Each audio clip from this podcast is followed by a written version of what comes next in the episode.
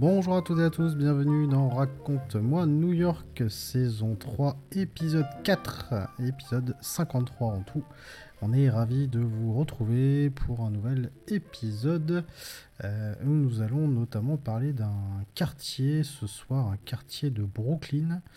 Euh, voilà, je, le dirai, après, mais en tout cas, nous allons parler donc d'un quartier de Brooklyn ce soir. En tout cas aujourd'hui, tout dépend à quelle heure vous nous écoutez, bien évidemment. Bonjour ou bonsoir d'ailleurs. Euh, mon cher Fabien est là. Bonjour Fabien. Bonsoir JM. Vous allez bien? Bien et toi? Ça va.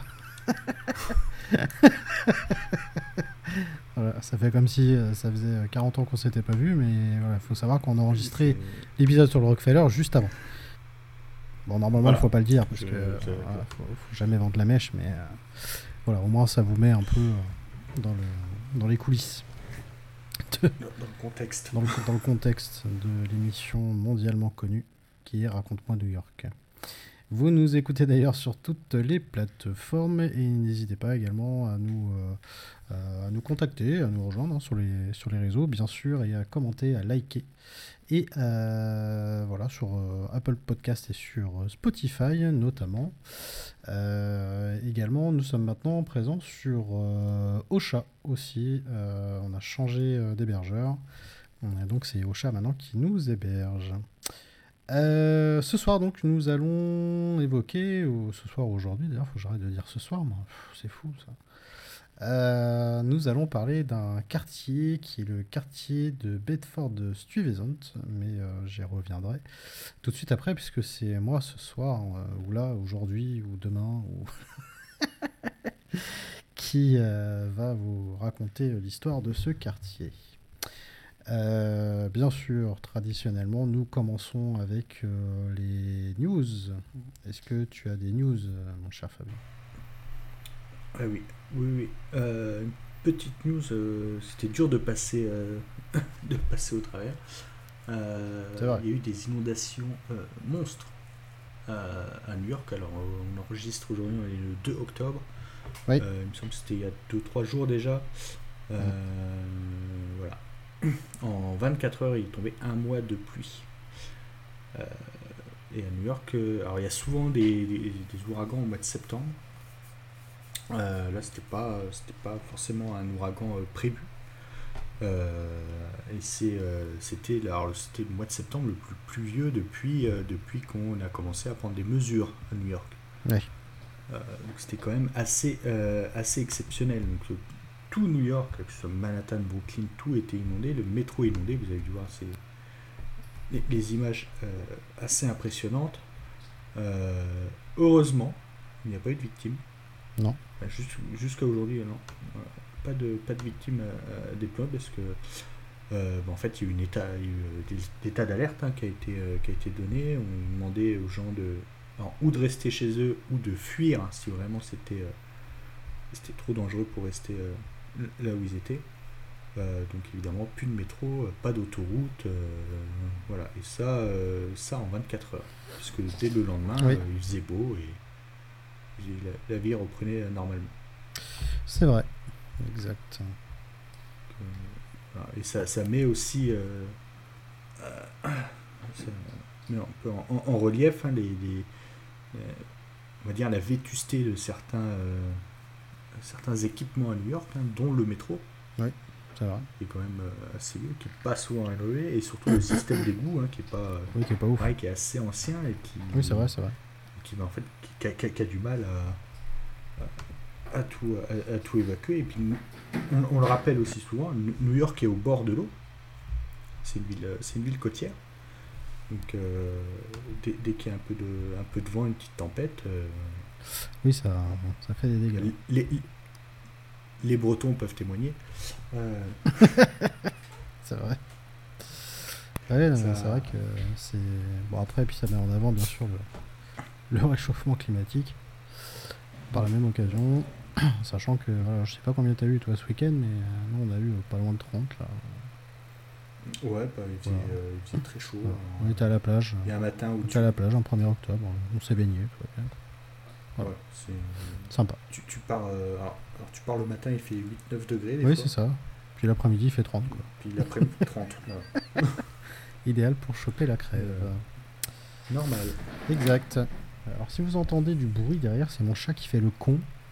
Voilà, il est en train de courir partout, de se cogner partout. Voilà, il a son petit quart d'heure de folie. Ça c'est parce qu'il a écouté l'épisode d'avant. tu crois? Euh, moi ça revient aussi un peu euh, cette histoire de, pollution et tout, mais c'est. Euh, en fait, j'ai lu un très bon article sur 20 minutes qui parle de la pollution lumineuse à New York. Et le titre, c'est La ville qui ne dort jamais va-t-elle devoir éteindre ses lumières? Puisque selon le gouvernement américain, l'éclairage extérieur aux États-Unis consomme assez d'énergie pour alimenter 35 millions de foyers pendant une année. Euh, et en fait, c'était il y a eu la semaine du, climat euh, à New York qui euh, a rassemblé beaucoup de, politiciens, de personnalités, de, militants. Et donc, on sait que bien sûr, New York et les Lumières, euh, c'est une grande histoire d'amour, bien sûr. Mhm. Euh, et donc, on estime évidemment que ça fait beaucoup trop de, gaspillage.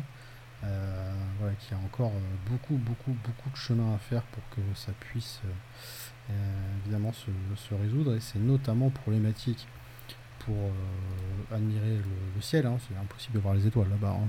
c'est clair c'est également un problème pour les oiseaux également puisque voilà, c'est un gros problème pour eux, d'ailleurs pas qu'à New York, hein. n'importe où il y a de la pollution lumineuse, c'est évidemment dangereux pour eux. Euh, donc il y a même d'ailleurs des, restrictions d'ailleurs sur certaines buildings où maintenant ils sont obligés d'éteindre de 23h à 6h euh, du matin. Euh, et donc il se peut qu'à l'avenir effectivement ça soit le cas de plus en plus. alors de là à voir la ville dans le noir, ça m'étonnerait quand même, hein, faut pas non plus. Mais. Euh, c'est déjà arrivé. Le grand blackout. C'est déjà arrivé. Mais c'était accidentel. c'était accidentel. c'est vrai. C'est arrivé même dans un épisode de Friends, euh, notamment. Euh, première, première saison.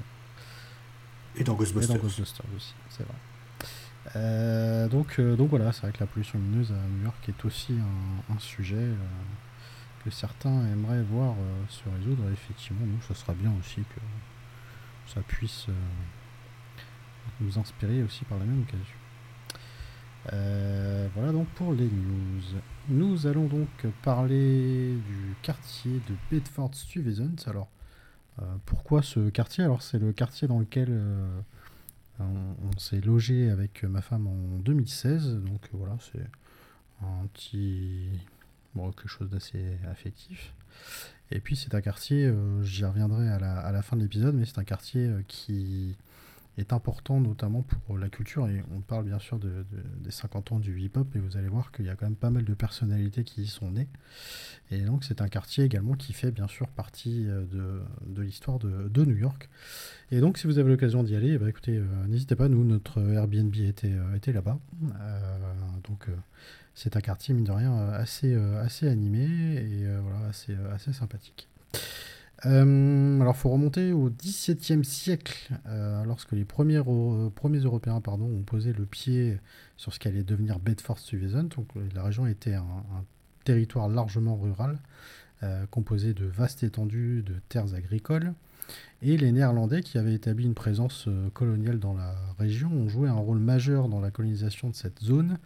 Euh, ils étaient attirés notamment par les riches sols agricoles qui étaient assez propices, notamment à tout ce qui tournait autour euh, de l'orge, du blé et d'autres cultures. et donc le nom de Bedford est un hommage direct à la ville de Bedford en, Angleterre. voilà, hein, qui est une ville historique et qui avait des liens avec les colons néerlandais. Et d'ailleurs, le Bedford a donné le nom de la région du Bedfordshire, en, en, Angleterre. Donc Bedford, peut-être que ça vous dit rien, peut-être que la ville de Milton Keynes vous parle peut-être un peu plus, donc voilà, c'est pas très loin. et donc Bedford est une ville historique qui avait des liens du coup avec les colons néerlandais. Et le choix de Stuyvesant, donc en référence à Peter Stuyvesant, tu en avais parlé, Fabien, hein, dans, le dernier gouverneur néerlandais.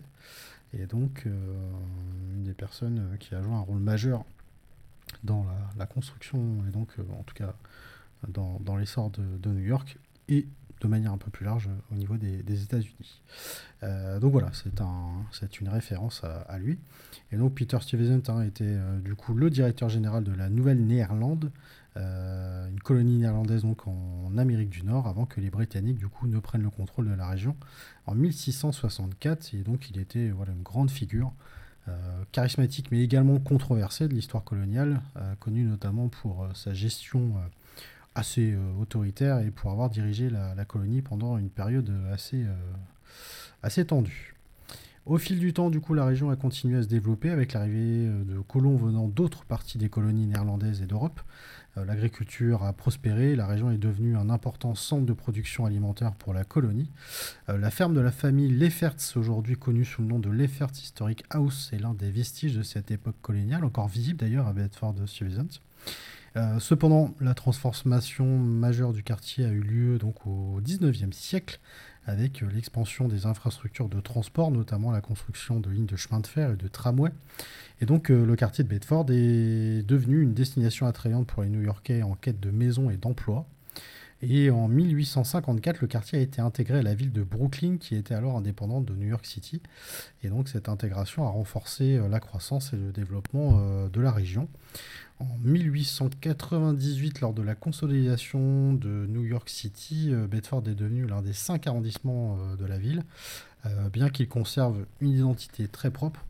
Et donc c'est à cette période où du coup les choses ont, été marquées notamment par la diversification de la population, avec notamment beaucoup d'Irlandais, d'Allemands qui sont arrivés également, des Italiens, donc qui du coup ont commencé à contribuer un peu et à façonner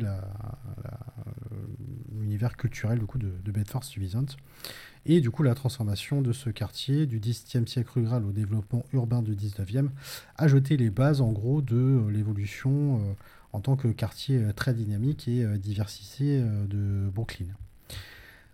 On passe à l'expansion urbaine au XIXe siècle, Bedford-Stuyvesant a été témoin d'une transformation très rapide grâce notamment à l'urbanisation euh, stimulée par euh, la construction de lignes de chemin de fer et de tramway. Et cette expansion des infrastructures de transport a ouvert de nouvelles opportunités de développement économique et résidentiel euh, dans le quartier. Et donc la construction de lignes de chemin de fer a permis de relier Bedford-Stuyvesant à d'autres parties de Brooklyn et New York City, facilitant ainsi les déplacements des résidents et des travailleurs. Et donc les tramways, quant à eux, ont offert un moyen de transport pratique pour se déplacer à l'intérieur du quartier et vers les quartiers voisins. Et en 1854, le quartier a été officiellement intégré à la ville de Brooklyn. On le rappelle, hein, Brooklyn était une ville, c'était pas encore un quartier de, New York. Et donc euh, cette intégration a apporté une série euh, bah, plein d'avantages, notamment au niveau des ressources municipales et notamment avec une réglementation euh, assez importante euh, de l'urbanisme et puis également une croissance qui a été effectivement euh, importante. Alors cependant, le changement le plus significatif a eu lieu en 1898, le coup, lorsque New York City a été consolidé avec 5 arrondissements, tu confirmes Fabien? Et du coup qui a unifié Brooklyn avec les quatre autres arrondissements euh, donc Bedford Stuyvesant est devenu l'un des quartiers de Brooklyn, euh, mais il a continué du coup à, conserver une identité très propre euh, et, assez distincte. Et l'urbanisation qui est devenue du coup de plus en plus importante a attiré du coup une diversité croissante de population, comme je le disais. Et les quartiers d'immigrants distincts du coup se sont développés et du coup bah, chacun a pu apporter un petit peu sa pierre à l'édifice et sa propre saveur culturelle du coup à, à Bedford Stuyvesant et donc notamment, il y a eu beaucoup de commerces qui ont fleuri, des écoles, des églises, euh, pour euh, répondre du coup aux besoins de, des nombreuses communautés qui s'y sont établies. Et au 19e siècle, Bedford Stuyvesant a connu une urbanisation très rapide et une intégration à Brooklyn et à New York City qui a pu du coup bah voilà, prendre, prendre un, essor quand même assez, assez important. Donc c'était surtout avec l'impulsion de la construction du Brooklyn Bridge. Oui, aussi. Donc le pont de Brooklyn, une fois qu'il a, été, a été inauguré, ça a permis bah, le rapprochement et aussi de développement un peu plus vers l'est, hein, sur Long Exactement. Exactement. Oui, c'est vrai que ça a eu euh, évidemment un, très très gros impact. Euh, je vais passer maintenant à la grande migration, puisque la grande migration, elle a eu lieu principalement euh, dans les années 1910 et elle s'étale jusqu'en 1970. Et ça a été une période qui a été très marquante, non seulement dans l'histoire des États-Unis, de New York, mais surtout aussi de Bedford-Stuyvesant, puisque ça a joué un rôle central dans le mouvement massif de population. Et donc au début du XXe siècle, de nombreux Afro-Américains du sud des États-Unis ont été confrontés à une série de défis économiques, sociaux et politiques. Il y a eu bien sûr la ségrégation euh, raciale, la discrimination et les opportunités limitées les ont poussés du coup à chercher une vie meilleure ailleurs. Et donc, euh, de milliers d'Afro-Américains euh, ont décidé de, partir et donc de migrer du sud vers le nord. Et donc, notamment, ils ont trouvé refuge à New York et plus euh, principalement à Brooklyn et plus principalement à Bedford Stuyvesant, euh, qui était encore à l'époque un quartier assez abordable avec une bonne croissance et qui est devenu un point euh, d'ancrage quand même assez important pour cette migration. Et donc effectivement avec des commerces avec des prix plutôt attractifs, des maisons, des appartements également aussi assez attractifs, et puis quand même mine de rien pas mal d'emplois. Et donc, à mesure que la population euh, afro-américaine augmentait, le quartier du coup s'est transformé en un centre euh, résidentiel euh, assez prospère et les rues ont été remplies très vite de vie, de culture. du coup, je, le disais, hein, mais il y a eu encore plus d'écoles, encore plus d'églises, des clubs sociaux, des clubs de sport, des commerces. donc voilà, tout ce qu'il fallait effectivement pour que ce quartier euh, puisse euh, prospérer. Et il y a eu également une euh, forte importance au niveau de l'expression artistique, notamment tout ce qui tourne bien sûr autour de l'art, la littérature, la musique et la lutte pour les droits civiques. la musique a joué un grand rôle aussi dans l'essor de Bedford, puisque en particulier le jazz notamment, euh, qui a joué un rôle prédominant dans la culture de Bed-Stuy. Alors Bed-Stuy, c'est comme ça qu'on surnomme le quartier là-bas. Euh, voilà, ce sont petits. Ils aiment bien faire des petits. Oui. Euh, oui. C'est le voilà, c'est le, le, diminutif. Et du coup, des clubs de jazz tels que le club Alhambra ont attiré du coup des artistes très connus. Qui ont contribué du coup à faire de Bedford un quartier important de la musique et du jazz en particulier. Euh, il y a eu également le Cotton Club, hein, qui était situé à proximité de Bestui mm. et qui a été également un haut lieu de la scène musicale afro-américaine. Euh, les églises également ont été des points de rassemblement euh, cruciaux pour la communauté afro-américaine, qui ont offert du coup un lien social, politique et, spirituel très très important.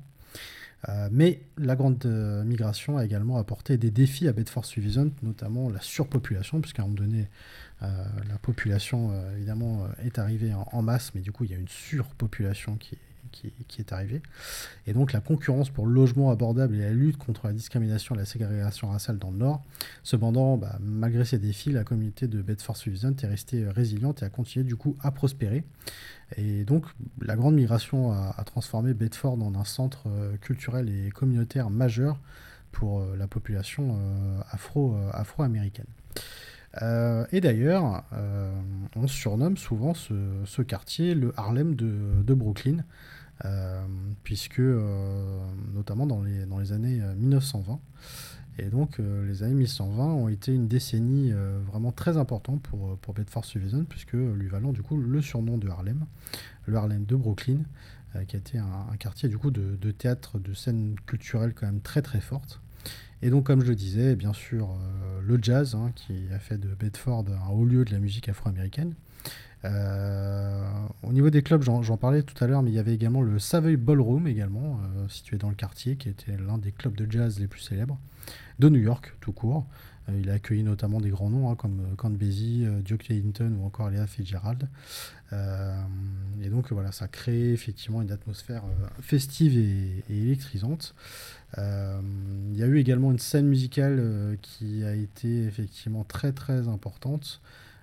Il y a eu beaucoup d'écrivains, des poètes, des artistes tels comme Claude McKay, Aaron Douglas ou Langton Hughes qui vivaient et travaillaient dans le quartier. Et leurs œuvres ont, contribué effectivement à faire connaître Bedford Stuyvesant de manière beaucoup plus importante.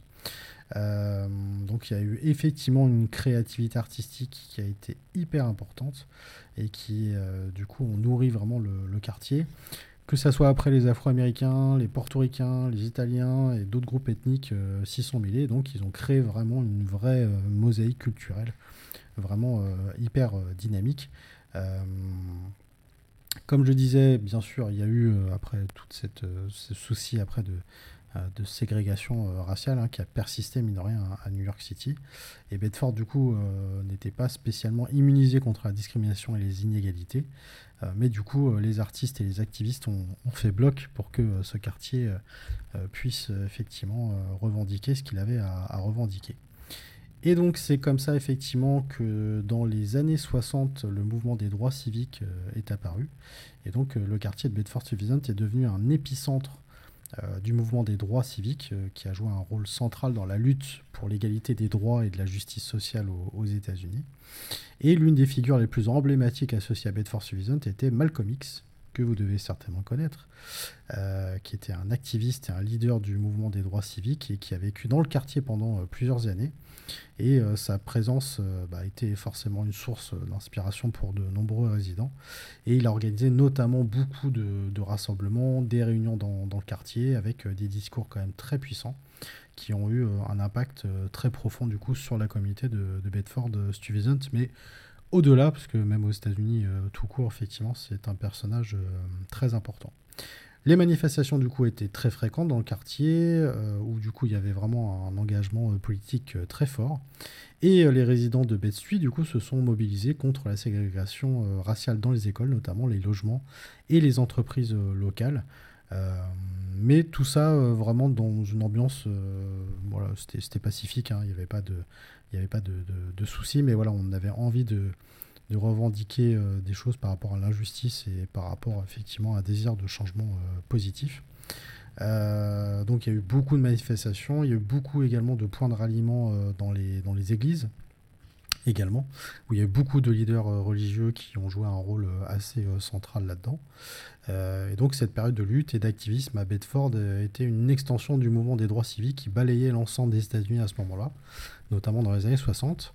Et euh, les habitants du quartier, du coup, étaient vraiment déterminés à faire entendre leur voix et à défendre euh, leurs droits euh, constitutionnels pour, bien sûr, un avenir vraiment, meilleur.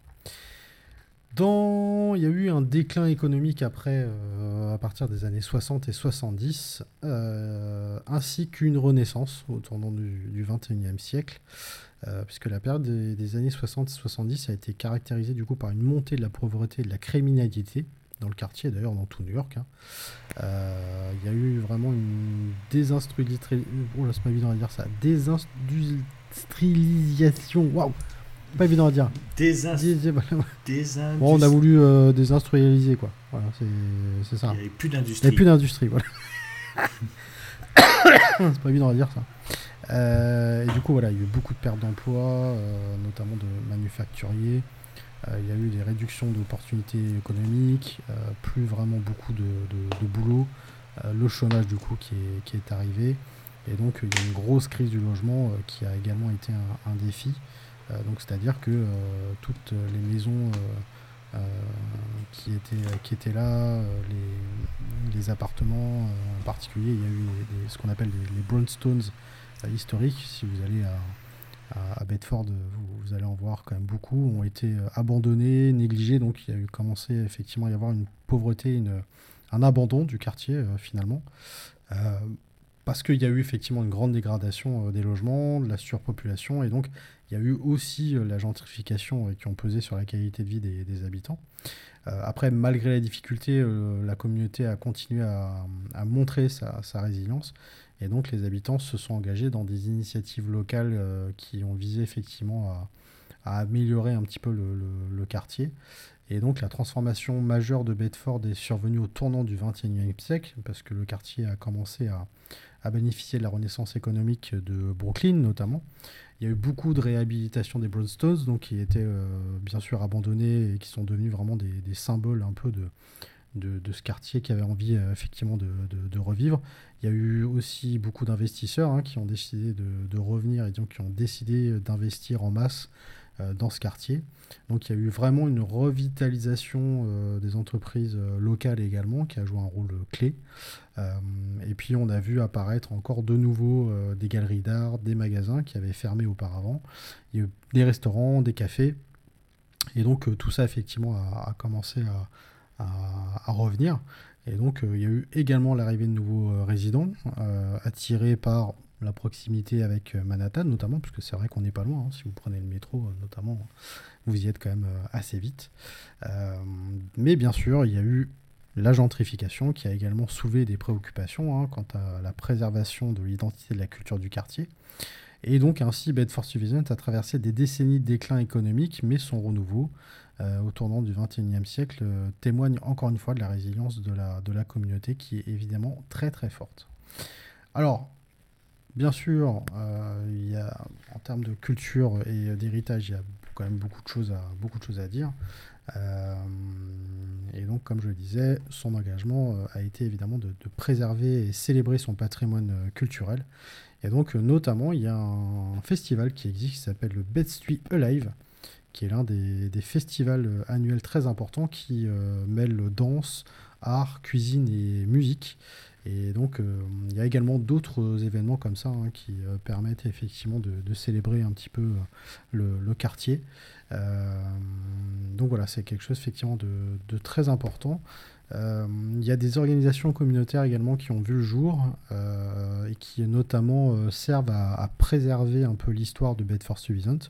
Elles recueillent notamment des, archives, elles font des expos, euh, elles font également des événements éducatifs pour euh, documenter et partager l'histoire euh, du quartier. il y a également des musées locaux. il y a notamment un, musée qui s'appelle le Wicksville Heritage Center, qui est vraiment, on va dire, le musée de Bedford-Stuyvesant.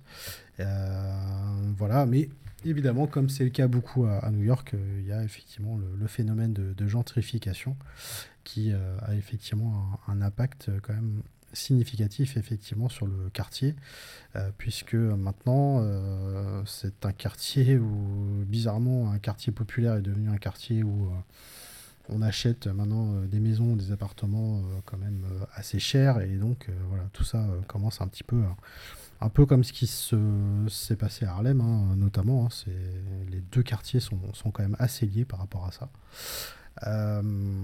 donc, voilà en tout cas de, ce qu'on pouvait dire de ce, quartier, qui est un quartier quand même euh, riche en histoire et riche en, culture.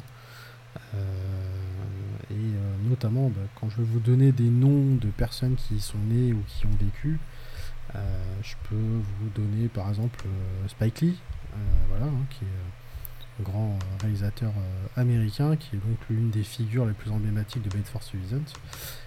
lui, il est né, il a grandi du coup dans, le, dans ce quartier. Euh, je vais également citer euh, Jay-Z aussi, euh, qui est né dans, ce, dans ce quartier. Qui est né donc à Bedford Stuyvesant et donc il a grandi effectivement dans, le, quartier. On a également The Notorious Big aussi, qui est né dans ce quartier. Il y a d'ailleurs une fresque qui est assez célèbre là-bas, du coup, qui, honore la mémoire de, de Biggie Smalls. On a Lena Horn également, qui est une chanteuse, actrice et militante des droits civiques, euh, qui a également des liens très forts avec euh, Elle est euh, célèbre notamment euh, dans, le, jazz, notamment et le cinéma. On peut citer Chris Rock aussi, donc humoriste américain très connu qui a passé une partie de sa jeunesse à Bedford.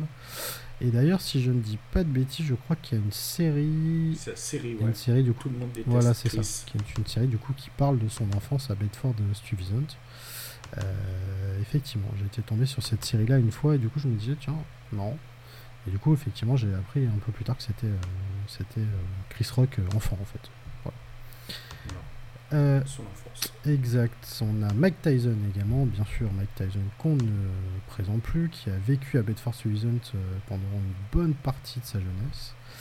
Euh, on a également l'astronaute Mae Jemison, qui est la première femme afro-américaine à être allée dans l'espace et qui est originaire du coup de Bedford-Stuyvesant. Euh, on a Mos Def, bien sûr, rappeur, acteur et, et activiste euh, Mos Def, qui est également connu, euh, euh, et mondialement connu du coup euh, pour avoir grandi et avoir vécu donc à Beth Stuy pendant une, une grande partie de sa carrière. Donc voilà, il y en a encore, il y en a encore d'autres, mais en tout cas c'était ces personnalités que je pouvais vous donner. il me semble, Nora Jones, Ouais, Nora Jones égal, ouais, c'est vrai, Jack- Jackie Robinson, il Ouais, c'est vrai. C'est vrai. Non, non, ouais. euh, Ça fait du monde. hein. C'est un quartier effectivement où euh, les personnalités sont quand même assez. euh, ouais, Il y a quand même beaucoup de, de personnalités, ce qui en fait effectivement un, un quartier culturellement très très riche. Voilà donc pour l'histoire de, de Bedford Stuyvesant. D'ailleurs, euh, l'épisode de trois épisodes d'avant sur les fortifications. Ouais. Où t'avais fait, fait aussi ton épisode sur euh,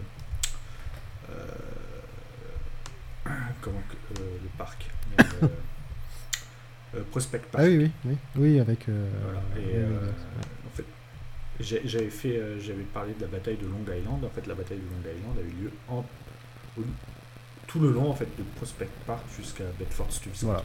Exact. Donc, euh, bon, à l'époque, il n'y avait, avait- pas ce quartier, mais euh, Ouais. euh, c'était, euh, c'était à ce niveau-là que je- je- j'en parle assez souvent. C'est un quartier, euh, ouais, c'est un quartier assez grand, très vivant. Euh, à l'époque, on avait trouvé nous notre Airbnb là-bas. Alors maintenant, euh, je sais pas comment ça se passe. Mais il y a, je crois que c'est dans ce quartier qu'il y a la maison Cornelia. Ah ouais, J'en ai déjà ouais, parlé. exact. Ouais, c'est Euh, vrai. ce qui se trouve, il me semble, que c'est dans, il me semble que c'est à Bedford, ouais. Donc, si, si vous voulez louer chez l'habitant, Ouais. Ouais, petit appartement, maison c'est marrant parce que moi je me rappelle quand on est arrivé là-bas, on est arrivé de nuit.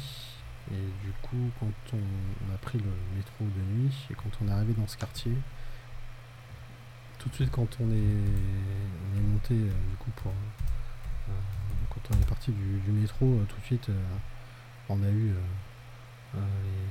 les, les Afro-Américains qui parlaient. On a l'impression de se croire dans un, dans un clip de hip-hop. Il y avait les, les sirènes, euh, les, les bus, euh, les bus jaunes. Enfin voilà, on, on y était quoi.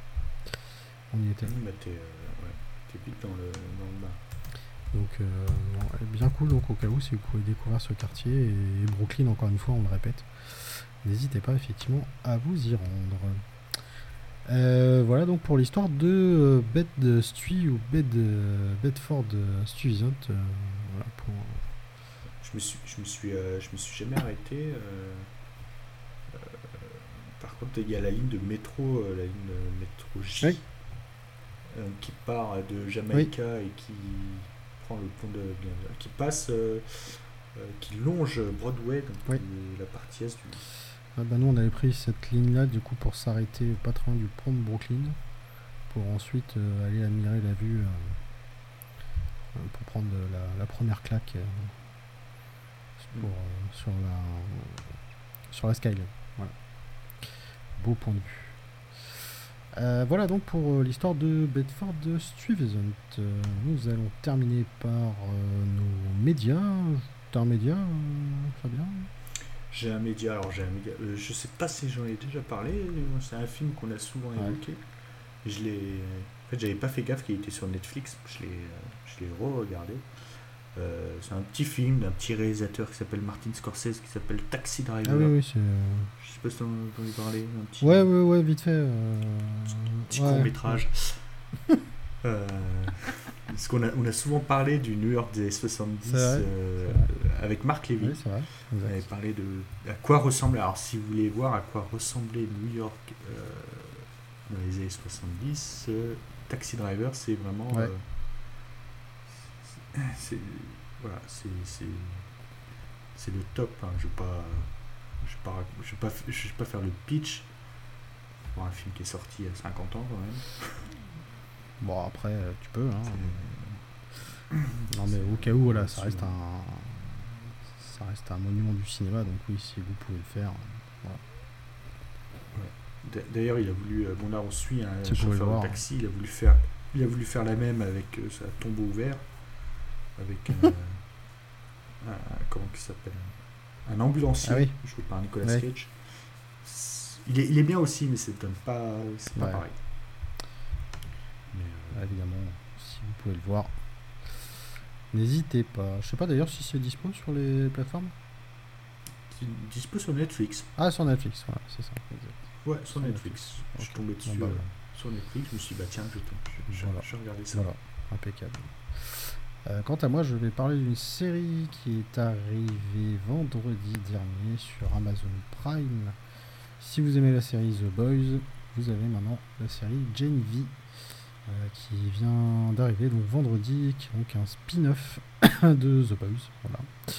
Euh, et donc on suit notamment des jeunes gens, des étudiants avec des pouvoirs bien sûr, et qui euh, étudie du coup à la Godolphin University School of Crime Fighting, qui est tenue du coup par Vote International, euh, la fameuse multinationale euh, présente déjà dans The Boys. Alors au niveau des acteurs, il n'y a pas réellement d'acteurs connus, en tout cas moi je ne les connaissais pas spécialement. On peut quand même citer qu'il y a quand même le fils d'Arnold Schwarzenegger, Schwarzenegger, pardon, Patrick Schwarzenegger, qui joue dedans. On a également Jason Ritter, qui est euh, le fils de John Ritter. Ah, voilà, célèbre acteur euh, américain que vous avez dû voir euh, dans beaucoup, beaucoup de séries de, de films notamment. Euh, mais sinon, pour le reste, effectivement, pour moi personnellement, je ne les connaissais pas. Si la- l'actrice principale, elle s'appelle Jazz Sinclair, elle a joué dans les nouvelles aventures de Sabrina, notamment. Voilà, mais moi, pas, Connu. j'avais pas regardé. Euh, Il y en a une autre également qui jouait dedans. euh, Enfin voilà. Euh, moi en tout cas, bon, les acteurs, je, je, je les connaissais pas. Il y a d'autres acteurs également de The Boys qui reviennent dedans. Je, je- j'en, dis pas plus.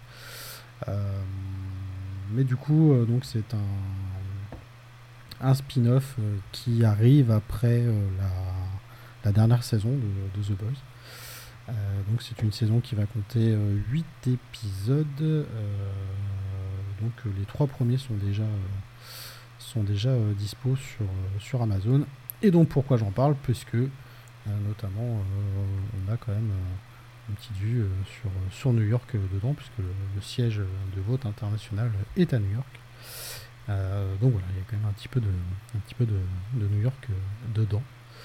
Et honnêtement, j'ai été quand même assez surpris. J'étais assez réticent au début pour savoir un peu ce qu'ils allaient faire, mais ils ont quand même réussi à garder l'univers et le côté déjanté du truc pour finalement raconter euh, quelque chose euh, d'assez sympa. Donc, euh, donc voilà. Au début, au dé- au début, je me suis dit chouette, une nouvelle saison. Eh ben non, il va Et, falloir attendre un petit peu. fait, ah Il merde. va falloir attendre un petit peu. Mais du coup, ça fait bien, ça fait patienter, donc et ouais, assez cool, assez cool. Donc pressé de voir la, la suite.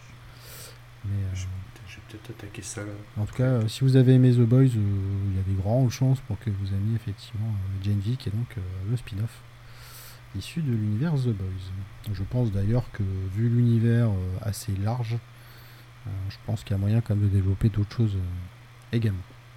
Je pense. Voilà donc pour cet épisode. Merci beaucoup Fabien. Merci à toi. Et puis euh, bah, n'hésitez pas euh, à commenter, à liker, à partager aussi. Et puis à nous, rejoindre sur les réseaux sociaux. Euh, si vous souhaitez réécouter les épisodes, bien sûr, ils sont dispo sur toutes les plateformes.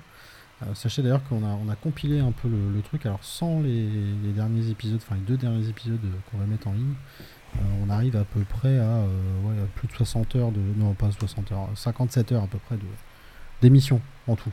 Donc, euh, ouais, il y a de quoi faire. Si, voilà. Voilà. Il y a de quoi Plus de deux jours euh, d'épisode, euh, ça va. C'est pas mal. Il y, a de, il y a de quoi faire un trajet en train avec les retards. Exactement. Exactement. Mais ouais, 57 heures de, de programme, donc euh, ouais, ça, ça commence à faire. Donc euh, si vous avez envie de rattraper votre retard ou tout reprendre depuis le début, eh ben euh, voilà, tout est, tout est dispo. Je, je, je, crois qu'il y a pas mal de gens qui font ça, parce que quand je regarde les écoutes... Oui, ils les prennent dans l'ordre. Le, premier épisode, le premier épisode est souvent... Ouais, c'est vrai. C'est vrai. Et, souvent dans toujours un top 10, je crois, ou top 5. le deuxième épisode aussi. Euh, c'est vrai, c'est vrai, c'est vrai. Il y a des gens effectivement qui prennent ça dans l'ordre, ce qui est compréhensible dans le principe. Merci beaucoup en tout cas de votre euh, fidélité. Et puis bah écoutez, quant à nous, on se dit euh, à bientôt donc pour un prochain épisode. Merci Fabien, à très bientôt et salut à toutes et à tous. Ciao ciao.